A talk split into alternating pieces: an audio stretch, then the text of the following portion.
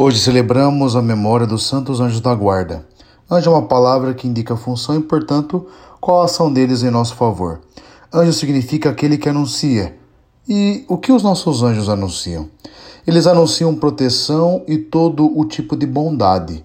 As crianças, em sua pureza e simplicidade, são especialmente cuidadas pelos anjos. Façamos o bem a elas e certamente, por intercessão dos seus anjos, Deus olhará carinhosamente para nós.